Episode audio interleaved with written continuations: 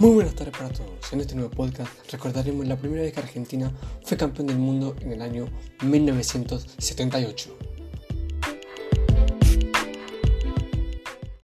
El 25 de junio del 1978, Argentina ganó 3 a 1 Holanda en el Estadio Monumental en la final del Mundial. Kempes, el goleador de ese mundial, abrió el marcador y sobre el final Nananinga empató para Holanda y el partido se fue a la largue, donde Kempes y Bertoni le dieron el triunfo a Argentina y se consagró campeón del mundo de la mano de Menotti como técnico por primera vez en la historia. El capitán de esa selección fue Daniel Pasarela y el goleador del mundial fue Kempes con seis goles. Anteriormente, Argentina había quedado segunda en el grupo A tras ganar a Francia y a Hungría y perder contra Italia. Luego, en la segunda fase, quedó primera y clasificó a la final después de ganarle a Polonia, empatar contra Brasil y ganarle 6 a 0 a Perú en un partido polémico. Hasta acá el podcast de hoy, muchas gracias por escucharlo y nos vemos en el próximo con más historia de fútbol.